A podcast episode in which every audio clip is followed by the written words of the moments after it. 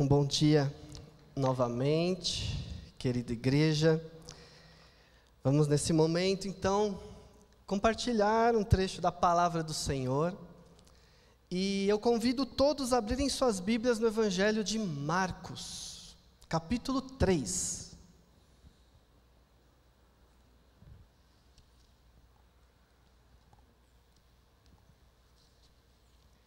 Evangelho de Marcos, capítulo 3. Nós vamos ler do versículo 7 ao 12. Marcos 3, 7 a 12. Jesus retirou-se com os seus discípulos para o mar, e uma grande multidão vinda da Galiléia o seguia. Quando ouviram a respeito de tudo o que ele estava fazendo, muitas pessoas procedentes da Judéia, de Jerusalém, da Idumeia, das regiões do outro lado do Jordão e dos arredores de Tiro e de Sidom foram atrás dele. Por causa da multidão, ele disse aos discípulos que lhe preparassem um pequeno barco, para evitar que o comprimissem, pois ele havia curado a muitos de modo que os que sofriam de doenças ficavam se empurrando para conseguir tocar nele. Sempre que os espíritos imundos o viam, prostravam-se diante dele e gritavam: Tu és o filho de Deus. Mas ele lhes dava ordens severas para que não dissessem quem ele era. Vamos orar mais uma vez? Pai amado, nesse momento nós clamamos para que a tua palavra fale, Senhor para que o teu Santo Espírito, mais uma vez, presente aqui, toque nos nossos corações, nos ensinando aquilo que o Senhor quer, marcando em nossa mente aquilo que o Senhor deseja, aquilo que for trazer conforto, transformação, exortação para a nossa vida, Pai. Fale conosco, no santo nome de Jesus, amém. Meus irmãos, nós precisamos compreender a grandiosidade do que está acontecendo aqui nesse texto. A grandiosidade e a mudança de paradigma que está ocorrendo aqui. Às vezes, um texto tão curto, com poucas frases, nós não conseguimos perceber o tamanho e a importância do evento que está sendo narrado. Aqui está sendo narrado que Cristo Jesus foi para o mar, em direção ao mar, o mar da Galileia. E por quê? Porque antes ele estava em meio aos judeus ali da Galiléia pregando em sinagogas, e ele não é bem-vindo. E ele entra em diversas discussões com os fariseus dentro das sinagogas, uma delas com relação ao sábado, se pode ou não curar no sábado. E o texto anterior termina dizendo que os fariseus e os herodianos começaram a conspirar para matar Jesus. Então, mais uma vez, nós vemos o quanto as pessoas queriam matar Jesus. Então Jesus se retira desses locais, ele deixa de pregar dentro da sinagoga, ele sai da sinagoga e ele vai para o mar. Ele vai para uma praia do mar da Galileia. Justamente porque a multidão o seguia, então o que a princípio parece que ele quer calma e sossego, na verdade ele está procurando um lugar em que a multidão possa se acomodar, onde caiba mais gente. Um lugar onde provavelmente ele vai estar mais seguro para falar, um lugar onde ele vai poder ensinar do mar, como nós vemos no capítulo 4, que ele entra num barco e ensina, sabendo hoje que na água o som se propaga melhor. Então ele está indo num lugar diferente do que se esperaria de Deus.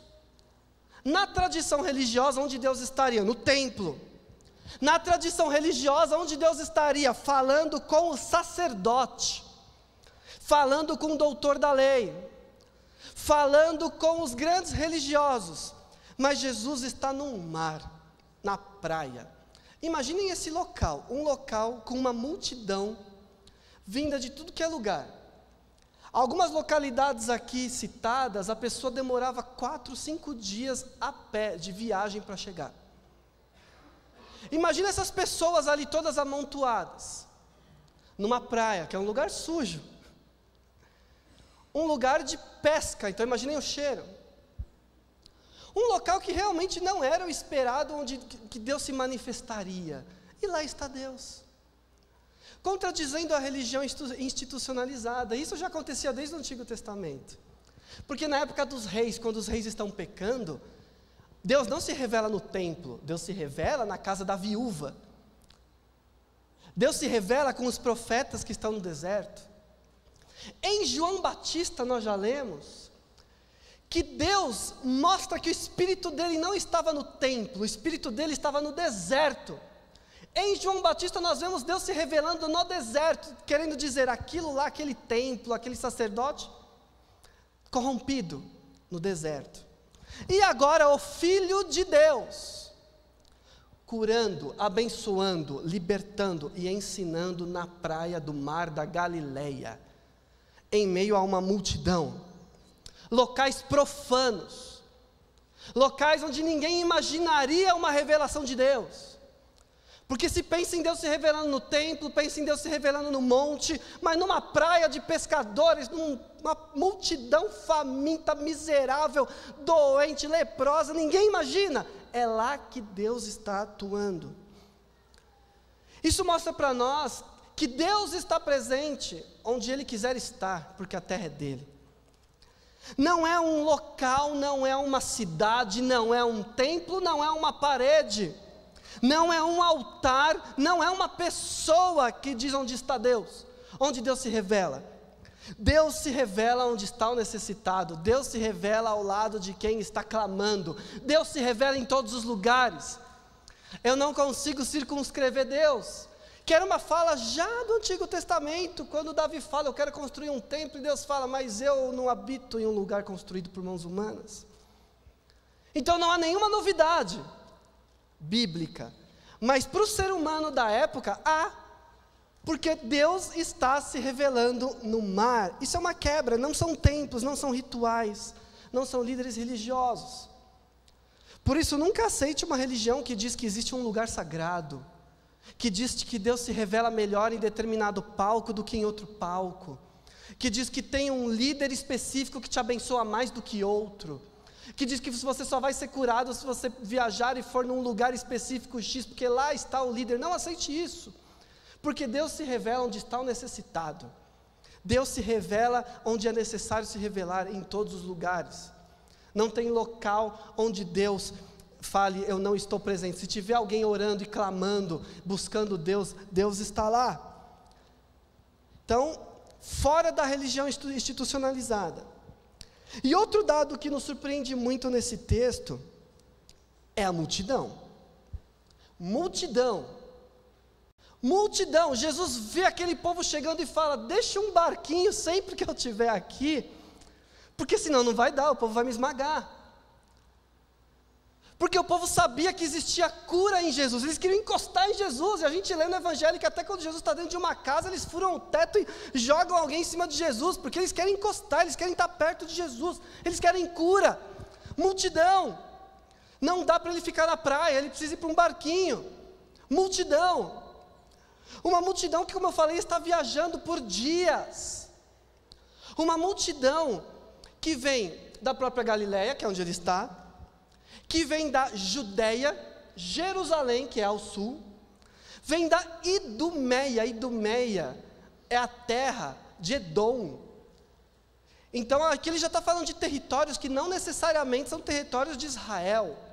Existiam muitos judeus habitando, mas talvez eles também ele estivesse falando aqui de gentios.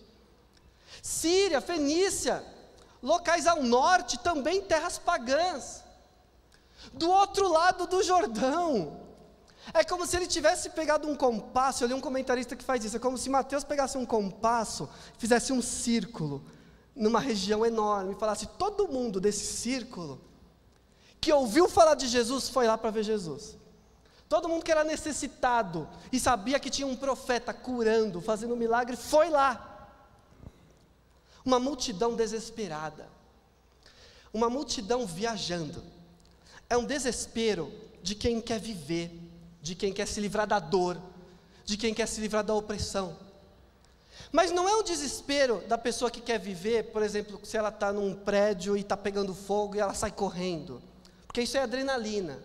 Esse desespero é um desespero calculado, de alguém que planejou uma viagem, de alguém que ouviu falar, tem um profeta lá, pegou suas coisas, se arrumou, pegou o que dava com seu filho doente e foi caminhando e foi andando até chegar nesse profeta. É um cálculo, pessoas que querem ir, que se planejaram para ir, que desejam ir, que passaram seus dois, três dias de viagem pensando: eu vou chegar lá, eu vou conseguir a minha cura, eu vou chegar lá, eu vou conseguir o que eu preciso. Uma multidão, então é claro que quando eles veem Jesus, eles vão se jogar, porque eles já estão há três dias caminhando. Claro que quando eles veem Jesus, eles vão querer a todo custo chegar perto, porque eles estão com dor. Imagina um pai levando um filho doente, uma enfermidade sem cura, uma situação desesperadora. Nada deu certo e ele ouve falar: tem alguém ali curando, e é verdade, tem testemunha, curou cego, curou leproso, curou aleijado, é verdade. Ele faz de tudo para ir, você faria tudo para ir, qualquer um de nós faria tudo para ir, porque tem alguém ali e é verdade. E tudo que eu tentei não deu certo, eu nem tentei, porque eu sou pobre e miserável, não tenho acesso, não tenho como, ninguém olha para mim, ninguém olha para mim, e agora tem alguém lá curando, eu vou, eu vou. Jesus atrai multidões. Jesus atrai multidões. E ele atrai até mesmo os que têm problema espiritual. É feita uma separação aqui: os doentes e os espíritos imundos. O que, que espírito imundo está fazendo do lado de Jesus? Provavelmente pessoas oprimidas buscam Jesus porque sabem que elas têm algum problema, não entendem direito o que está acontecendo, se é uma dor, se é um peso, se é uma maldição. Pessoas oprimidas vão até Jesus e quando chegam lá, o Espírito se manifesta. O Espírito se manifesta e fala: é o Filho de Deus. Porque a presença de Jesus é tão forte, o poder de Jesus é tão arrebatador, que o espírito imundo que sabe a verdade não aguenta, paralisa, se prostra e fala: é o filho de Deus. É, tem mais o que fazer aqui, você é o filho de Deus. Não ousa levantar a voz contra o filho de Deus. Então, até as pessoas oprimidas, todas, qualquer necessidade, qualquer dificuldade, qualquer opressão que a pessoa tinha, e ela sabia que ela tinha alguma coisa nela, não, não entendemos direito o que, ela ia até Jesus para Jesus libertar. Quantos problemas, né? E quantas pessoas. Tanto os evangelhos quanto as cartas, os livros de Atos, fazem questão de mostrar que o cristianismo, apesar de ter começado com poucos discípulos, é uma religião de multidão, porque as multidões sempre eram atraídas por Jesus. Multidões seguiam Jesus, grandes números ouvem a palavra, porque Jesus veio para salvar o mundo, e Ele atrai, e Ele é atraente com o seu poder, com a sua misericórdia, com a sua graça, Ele atrai, Ele é o centro de tudo e onde ele estava, as multidões o seguiam. Os evangelistas falam sempre da multidão, a multidão o seguia. A multidão seguia porque ele tinha poder, mas também a multidão seguia, porque vamos falar a verdade, ele, é o, ele era o único que dava atenção para essa multidão. Ele era o único que dava atenção e se preocupava com ela. Quando ele viu a multidão chegando, ele não falou para os discípulos: Vamos fugir daqui, chega. Ele falou: prepara um barquinho para continuar aqui. Para eu continuar presente com essa multidão, porque eles precisam de mim. Ele via a multidão e se compadecia. Ele via o problema, a dor, sentia o cheiro e não vomitava de repulsa. Ele ia ao encontro. Ele era o único que dava atenção para o pequeno, para aquele que precisa, aquele que o mundo passa batido, que o rei nem sabia que existia que o sacerdote desprezava e falava, é assim porque merece, que o religioso passava reto, ele era o único que olhava. E quando alguém se compadece, fica junto e resolve o problema do necessitado, ele atrai o necessitado, e o necessitado vai junto, o necessitado quer seguir. E isso é uma tendência humana até hoje. O ser humano vai atrás de quem lhe dá atenção. O ser humano segue e busca quem lhe dá atenção. Se deu atenção, se falou, eu vou resolver o seu problema, estendeu a mão, o ser humano vai atrás, gruda e não solta mais. Porque ele quer, ele é digno de atenção, ele tem essa necessidade, o ser humano tem essa necessidade. E ele sabe que os poderosos passam batido, nem sabem quem eles são, mas vem um mestre e fica lá com eles. Isso para nós é digno de muita atenção, porque é uma lição que a gente tem que aprender. O povo precisa de atenção. O povo precisa de atenção. É muito comum nós ouvirmos, e eu até cresci ouvindo, né, é, indagações de que como é que determinada igreja, com tanta mentira, com tanto erro, consegue atrair aquelas pessoas. E a resposta sempre é: porque aquela igreja foi a única que deu atenção para aquelas pessoas. Foi a única que entrou lá, ficou lá, falou: Eu vou morar do teu lado. e a pessoa foi. Então a carência de atenção é algo tão sério que se Cristo ou a igreja de Cristo não fizer, o inimigo vai fazer. Porque as pessoas precisam de atenção, as pessoas precisam ser ouvidas, precisam ser cuidadas, precisam que alguém fale seu nome, precisam que alguém toque nelas, precisam que alguém ouça a sua indagação, o seu pedido, a sua dor e fale: Eu vou tentar resolver, eu vou orar por você, eu vou te tocar, existe cura, eu vou atrás. As pessoas precisam disso, todas precisam disso. E Jesus sabia, então ele passa a maior parte do seu ministério justamente entre essas pessoas miseráveis, dispostas a viajar cinco dias por, por um toque, por um toque. É com essas pessoas que Jesus está, é com elas que ele quer ficar porque elas precisam de atenção. É um alerta para nós, porque as pessoas precisam de atenção. Se nós não dermos, o inimigo vai dar. Se nós não dermos, elas vão ser enganadas. Se nós não dermos, elas vão ser roubadas. Se, elas não, se nós não dermos, elas vão ser destituídas do pouco que ainda elas têm, porque sempre vai ter alguém ali disposto a dar uma atenção para tirar algo para levar o que tem. Jesus não tirava, Jesus dava. Então as pessoas precisam de atenção, as pessoas vão até Jesus. Jesus atraía e Jesus atrai até hoje. Mas será que para Jesus era fácil? Porque você pode dizer, mas Jesus era Deus, era fácil para ele estar nessa multidão. O próprio Evangelho diz que não era. Porque para resolver o problema da multidão, ele não conta com um ato milagroso. Ele não constrói uma parede espiritual em volta dele, não. Ele tem um recurso humano. Ele tem uma ideia humana. Ó, oh, vamos fazer um negócio aqui para eu conseguir continuar pregando. Isso quer dizer que nós também estamos dispostos às mesmas dificuldades, e precisamos também ter as nossas soluções, e precisamos também orar para termos soluções, assim como Jesus teve. Porque cabe a nós propiciar a situação em que as pessoas vão ser atendidas nas suas necessidades. Cabe a nós traçar planos, traçar ideias, traçar projetos, cabe a nós, como Jesus fez. Não dá para esperar um milagre do repentino do céu, porque nem Jesus fez isso. Ele foi, ele teve o plano do barquinho para continuar ensinando, ele se planejou para ter condição de ensinar e só morrer na hora que fosse necessário morrer. Enquanto não era hora de morrer, ele fez todo o plano para continuar vivo e pregando. E foi muito extenuante para Jesus, porque Jesus tem fome, porque Jesus se sente cansado, Jesus dorme pesado no barco. Se ele dorme pesado no barco, é porque ele está muito cansado. Então, para Jesus não foi fácil. Não dá para dizer que, ah, para Jesus era fácil porque ele era Deus, para nós é pesado. Meus irmãos, o ministério é esse, de fazer a diferença e tocar a vida de pessoas que precisam, pessoas miseráveis, pessoas que ninguém olha no rosto, e só olha no rosto em época de eleição para tirar coisa delas.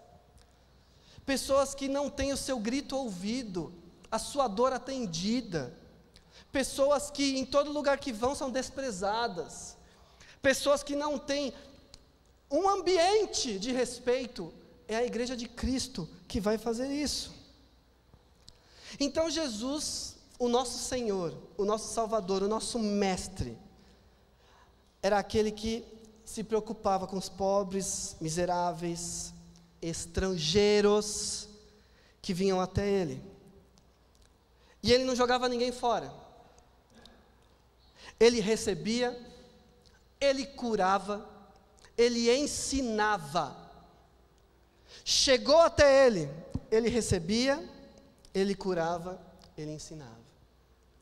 Mas, pastor, não era interesse, as pessoas não queriam só a cura, era interesse. As pessoas queriam só a cura, e mesmo assim ele recebia. Era interesse, sim, era. Depois de ser curada, iam embora. Era interesse, e mesmo assim ele recebia pela compaixão, pela misericórdia. E uma vez que a pessoa chega por interesse, a pessoa vai ter um contato com Cristo de alguma forma. E aí ela faz o que ela achar melhor. Mas era interesse, Jesus não lança ninguém fora com a seguinte palavra: isso daí é interesse. Como infelizmente muitas igrejas fazem. Não, não, não vamos mais ajudar porque esses caras estão, estão só de interesse aqui. É de interesse, mas estão chegando. Se estão chegando em algum momento a palavra pode tocar, não pode? Estão chegando. Se Cristo está aqui, Cristo em nós, é interesse, é interesse, mas ele recebe mesmo assim. Porque no meio de um interesse, meus irmãos, existe muita dor, existe muita miséria. Imagina a dor e a miséria de alguém que precisa frequentar uma igreja para ganhar uma cesta básica. Imagina a dor e a miséria de alguém que precisa frequentar uma reunião porque disseram que depois vão dar um pão com mortadela para ela. Imagina a dor e a miséria, isso não, não faz seu coração se compadecer?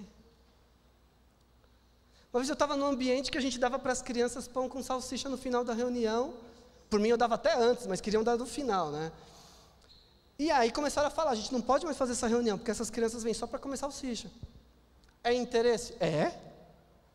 É, esse interesse chama fome. E aí? Eu vou lançar fora porque é interesse? É interesse. Mas o que Jesus fez com as pessoas que foram para Ele por interesse? Ele acolheu. Ele acolheu. Ah, se elas aceitaram ou não, aí é com elas, com Deus. Mas o acolhimento, o pode me ouvir sim, está aqui meu toque de cura. Jesus fez. Jesus fez. Sem interesse ou não, Jesus fez. Porque era compaixão, era dor, era dor. E algo que eu já aprendi: se tem alguém fazendo algo por interesse, essa pessoa tem uma dor muito grande dentro dela. Essa pessoa tem um vazio muito grande dentro dela. Essa pessoa está vivendo uma situação muito difícil, ou viveu, ou tem sérios problemas emocionais, físicos, psíquicos, precisa de atenção, precisa de toque, precisa de oração, precisa de acolhimento, precisa de aconselhamento, Todos precisam. Então Jesus acolhe, Jesus acolhe todos. Todos que chegam até Ele querendo cura, querendo comida, querendo que o filho seja curado. Jesus acolhe, Jesus toca, Jesus ensina. Quanta coisa nós podemos aprender com o nosso Senhor. Nós aprendemos que Ele é a solução. Nós aprendemos que é a pessoa dele que faz o espírito imundo se ajoelhar. É a pessoa dele que decide a cura ou não. É a pessoa dele que sacia o necessitado. É a pessoa dele que resolve o dilema do ser humano. É tudo nele. Não é a igreja. Não é o pastor. Não é o sacerdote, não é o templo, não é o copo de água, não é uma pessoa, é Cristo. E só Cristo e mais nada. Cristo é aquele que sacia todas as coisas. Esse é o nosso Senhor. A gente aprende que o amor de Cristo abrange todos. O amor de Cristo abrange todos e dá uma atenção especial aos mais necessitados. O amor de Cristo abrange todos. Então Jesus está no mar, mas Jesus também entra no templo. Mas a atenção dele especial está para com aqueles que estão clamando, que estão com dor, aqueles que estão precisando, com esse Jesus está. É a atenção que nós temos que ter, porque quando nós não damos atenção para o necessitado, alguém vai dar.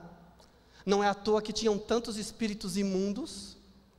Tantos espíritos imundos, por quê? Porque existia alguém dando atenção para o necessitado, que era o inimigo. Então eu digo, vá até Jesus. Fique perto de Jesus. Você já se perguntou se aquilo que você estava fazendo, ou se você estava orando, era porque você amava Jesus ou porque você precisava de alguma coisa? Você já fez essa pergunta? Eu já fiz. Será que eu estou fazendo isso porque eu quero alguma coisa ou eu Muitas vezes eu não tenho essa resposta. Mas o que, que eu faço quando eu estou assim? Eu vou até Jesus. Mesmo sem saber se é interesse ou não, eu vou até Jesus, porque o melhor é estar com Jesus. Porque com Jesus, aí eu resolvo meus problemas e me entendo. Com Jesus, então vá até Jesus. Não fique com medo de orar e estar próximo de Jesus só porque você precisa de alguma coisa só porque você está em necessidade, e você fala, não, eu nunca orei direito, agora que eu estou precisando, eu vou, também não vou. Não faça isso, vá até Jesus, fique ao lado de Jesus, porque Ele acolhe a todos, mesmo que você esteja indo por um problema, por uma enfermidade, por um problema financeiro, vá até Jesus, porque Ele quer te acolher, Ele quer te tocar. Ele quer você com Ele, vá até Jesus, não tenha medo dele te recriminar e falar, mas eu estou vendo o seu interesse, vá até Jesus e resolva com Ele a sua circunstância, e ore, e peça, e peça pelo toque, e peça pela cura, e peça pelo emprego, e peça pelo fim do mal, e peça. E porque você vai estar com Ele, vá até Jesus. Ele é o centro de todas as coisas, vá até Jesus. É Jesus que soluciona tudo. Em Jesus nós temos o que nós precisamos. E por fim, eu gostaria de fazer um alerta sobre a importância da igreja. Que igreja? A igreja local. A igreja local é importante porque, como nós vimos, Jesus sozinho não dava conta de curar e pregar o evangelho a todos. Porque ele, aqui na terra, ele era uma pessoa física. Então ele não conseguia nem com aquela multidão ali, ele precisou ir para a água. Por isso Jesus falou que quem cresce nele ia fazer milagres maiores do que ele, porque agora nós somos igreja, somos muitos e alcançamos todo mundo alcançamos desde a cozinha da nossa casa até o Japão, porque nós somos igreja. Era necessário que Cristo morresse, ressuscitasse e fosse, para que a igreja, através do Espírito Santo, fizesse a diferença nesse mundo. Então, cabe a nós tocar as pessoas necessitadas ao nosso redor.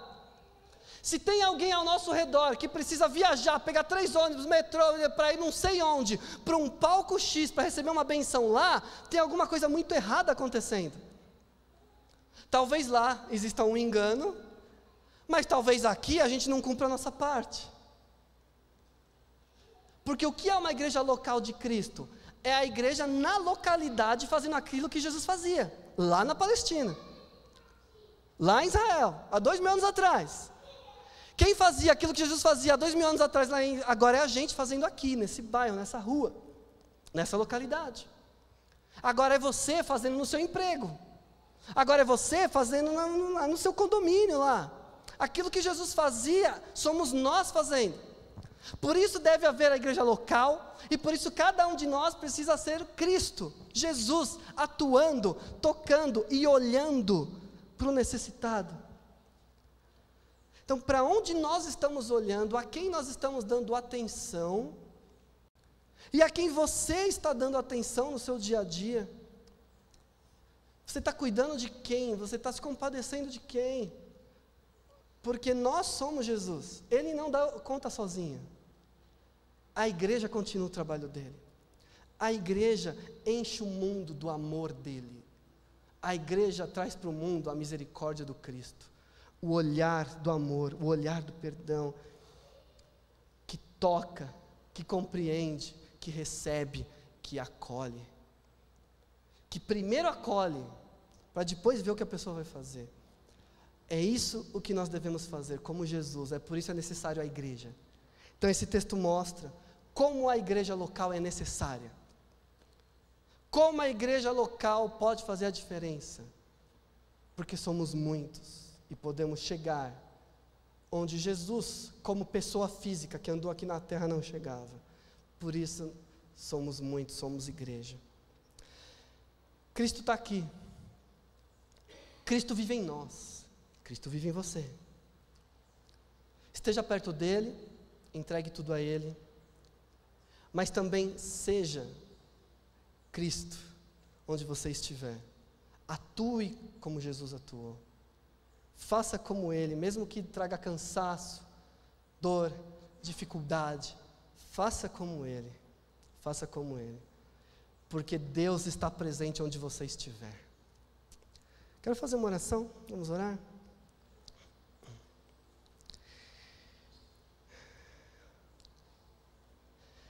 Quero primeiro falar para você que está passando pela dificuldade ou está se sentindo oprimido, mas por algum motivo não tem orado, tem faltado a sua fé. Quero dizer para você voltar a orar com fé, para você não ter medo de estar perto do Cristo. Quero falar para você agora orar, clamar e falar: Cristo, toca na minha vida, toca na minha vida. Fala isso para Ele. Toca na minha vida.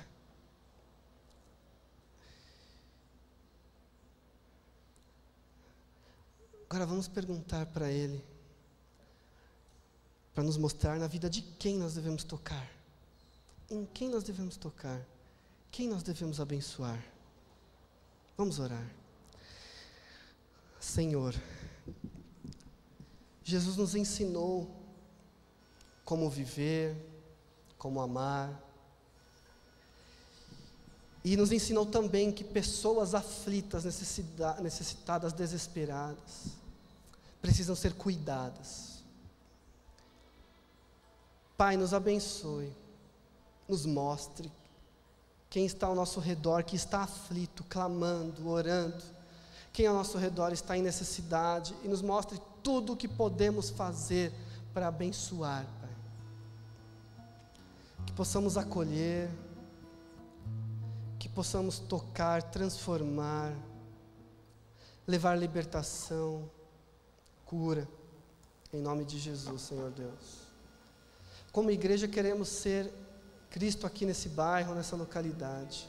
Nos ensine mais e mais a sermos isto, Pai. Individualmente queremos também trazer transformação, libertação. Nos abençoe e nos ajude a sempre enxergarmos Cristo. É a nossa oração, Pai, em nome de Jesus, amém.